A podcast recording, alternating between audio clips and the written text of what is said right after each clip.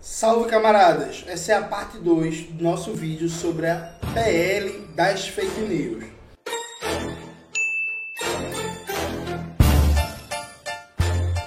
Continuando a reflexão, no vídeo passado a gente fez um debate estratégico prévio, né, que é sobre o domínio dos monopólios estrangeiros na comunicação na internet brasileira. Assim, tem um debate que isso não deveria existir. Dito isso, a PL em si, né? Veja, eu li o projeto de lei hoje três vezes e acompanhei audiências públicas, li material, li especialistas e tal. Vi o vídeo do, Normose, acho que é assim que pronuncia. Muito bom, muito bom, vai aparecer aqui na tela, vale a pena. E aí, veja, o vídeo do Normose, ele resume bastante bem o que é as fake news que estão circulando, as mentiras por aí, que é falar que o projeto de lei proíbe versículo da Bíblia, que vai censurar piada, que o governo vai poder tirar conteúdo da internet, que é, vai censurar individualmente seu post. Tudo isso é mentira. Isso não tem base e tal. Só que existem dois aspectos aqui que eu acho importante a gente debater. Que alguns veículos progressistas de esquerda estão criticando o PL. E aí tem uma primeira crítica geral que eu acho sinceramente uma crítica equivocada porque eles consideram que é um projeto de lei. Veja, na prática, todo projeto de lei tem definições mais ou menos genéricas sobre as atribuições e sobre o objeto a ser legislado. Então, nenhum projeto de lei vai detalhar todas as possibilidades, exceções ou novidades que possam surgir. Tipo, não há condições da na hermenêutica jurídica mesmo, na escrita de uma lei, que a lei consiga abarcar toda a complexidade do real. Então, para todo projeto de lei, você pode fazer o debate que ele está vago e que tem várias situações que não estão contempladas. Sei lá, por exemplo, alguém pode fazer. Isso é muito comum, por exemplo, no direito penal. Alguém pode fazer um argumento ridículo que a lei de formação de quadrilhas do Brasil não consegue abarcar o que seria, por exemplo, é, 30 pessoas que não se conhecem estão com a mesma camisa de futebol e aí por estarem com a mesma camisa de futebol tem um surto coletivo e resolvem assaltar uma loja e quebrar tudo. Tipo, entende? Tipo, você sempre vai conseguir imaginar situações é, de exceção, ou situações limites ou absurdos que vão transcender as definições e enquadramentos de um projeto de lei. Então, o X do problema, e, e aí, e aqui veja, eu não acho que o PL das fake news ficou vago, percebe? Ah, não, mas o que é redes sociais, o que é não sei o que, por aí vai. Veja, eu não acho que cabe. Porque é isso, a definição de um projeto de lei, a forma como se apresenta um projeto de lei, ele é sempre é, traços gerais do desenho de uma política pública. Eu lembro que quando o deputado Glauber Braga lançou seu projeto de lei do Estado como empregador em última instância, eu vi algumas pessoas criticando: ah, não, mas o projeto de lei não diz como vai ser a aplicação da política nos municípios. Na verdade, dizia, mas veja, não dizia os detalhes, as minúcias, porque não é função de um projeto de lei fazer a regulação disso, percebe?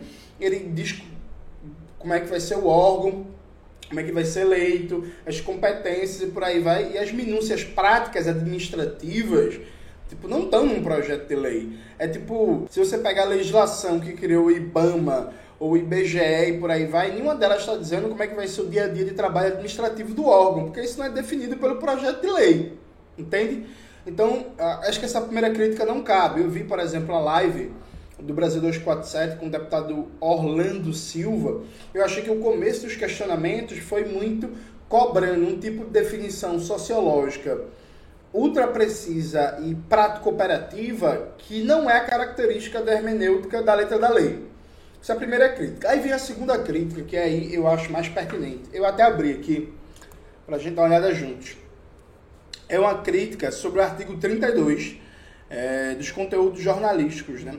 Os conteúdos jornalísticos utilizados pelas provedores produzidos em quaisquer formato, que incluam textos, vídeo, áudio imagem, e sejam remuneração às empresas jornalísticas, no formato de regulamentação que disporá sobre os critérios. É, forma para aferição de valores, negociação, resolução de conflitos, transferência e valorização do jornalismo profissional, nacional, regional, local independente.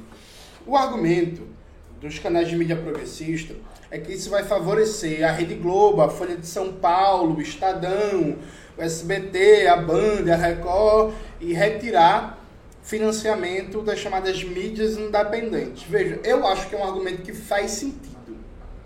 Percebe? Porque como está disposto o artigo 32, isso dá margem para na operação prática da lei, monopólios como a Rede Globo abocanharem uma parte substantiva das verbas publicitárias que circulam na internet, na, nas mídias sociais e por aí vai. E, por exemplo, a, o financiamento para, sei lá, um DCM, um Brasil 247, uma revista Ópera, é, um TV Fórum é, e por aí vai, serem reduzidos. Então, veja, eu acho que é uma crítica que faz sentido. O Reinaldo Azevedo, sim, liberal Reinaldo Azevedo, vem fazendo uma defesa que eu acho que ele está correto. Ele diz que isso é um debate que se desloca do debate sobre fake news, crime de ódio, nazismo, apologia à extrema-direita, as big techs não quererem responder à justiça brasileira, não se responsabilizarem pela circulação de conteúdos que estimulam massacres em escolas e por aí vai. E aí, veja, o Reinaldo Azevedo está certo. Esse artigo aparece meio que de contrabando. Foi a oportunidade que a Rede Globo e Companhia Limitada acharam para, por exemplo, disputar é, riqueza Google, com Facebook, com YouTube, por aí vai. Então veja, isso está correto. Percebe? Isso está correto.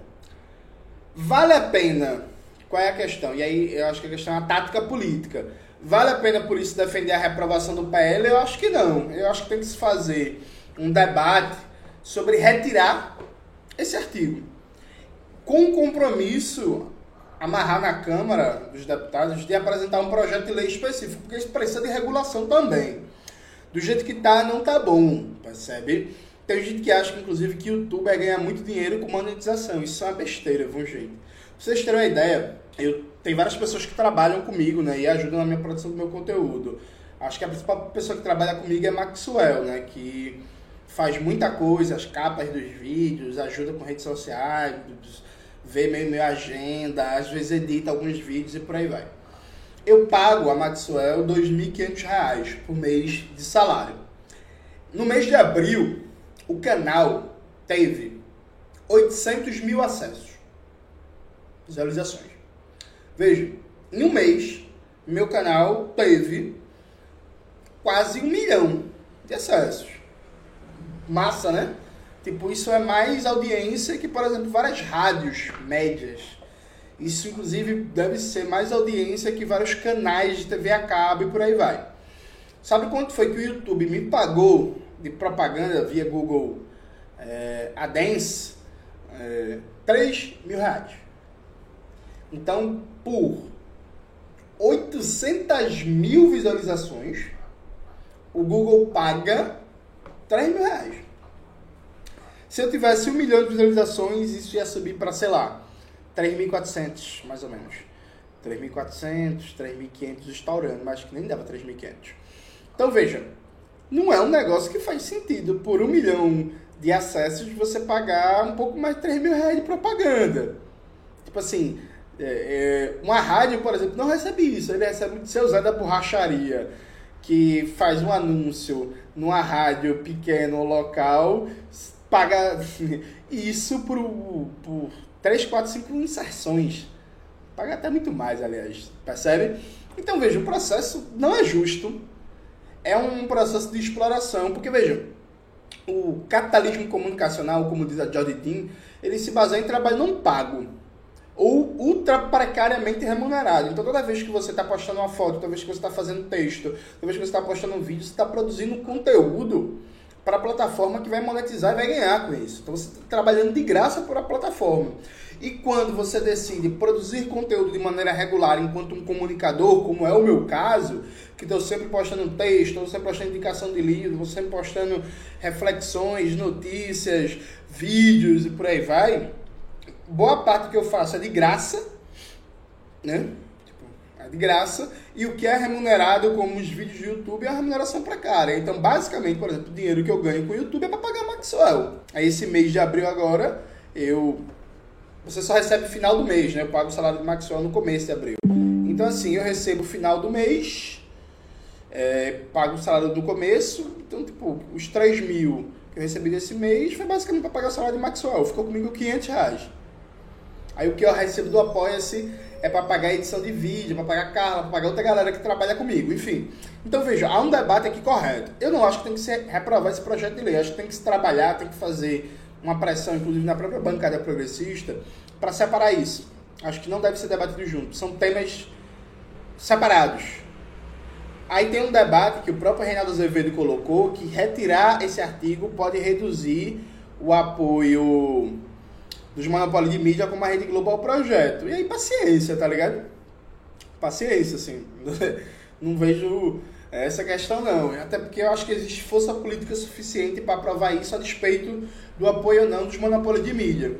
Então, sim, concordo com a crítica. Veja, eu não acho que necessariamente isso vai reduzir o repasse. Eu também vejo algum certo alarmismo na galera. E até eu entendo o alarmismo como tática política, né? Você diz que é uma desgraça certa, que se você chegar com um debate, ó, bicho, pode dar problema, isso não ia mobilizar ninguém. Mas veja, eu concordo com a preocupação. E eu acho que isso deveria ser segmentado. Então, o artigo 32 dos conteúdos jornalísticos do capítulo 7 não deveria estar aí. Exclui ele e vota num PL, num projeto de lei à parte porque esse conteúdo está deslocado do que é o espírito do debate do PL e das fake news, né? Então essa crítica eu acho que tem pertinência, mas eu acho que o trabalho, a tática política deve ser retirar isso e se comprometer a amarrar na Câmara dos Deputados de apresentar um projeto de lei específico. Acho que não se deve tomar parte na briga entre Rede Globo e Google. Se na briga entre Rede Globo e Google, eu torço pela briga, e eu acho que se tira isso e a Globo que se foda, ah, não quero apoiar mais. Aí, tchau, Globo, tá ligado? No mais, acho que os debates de minúcias, o vídeo do Normose, vai aparecer aqui de novo, faz esse debate e eu acho que é por aí. Acho que a gente tem que aprovar sim o PL das fake news, mas reforço o que eu falei no meu primeiro vídeo. É pouco, muito pouco, para um verdadeiro debate sobre soberania nacional e soberania de dados e enfrentamento ao colonialismo digital. É muito pouco.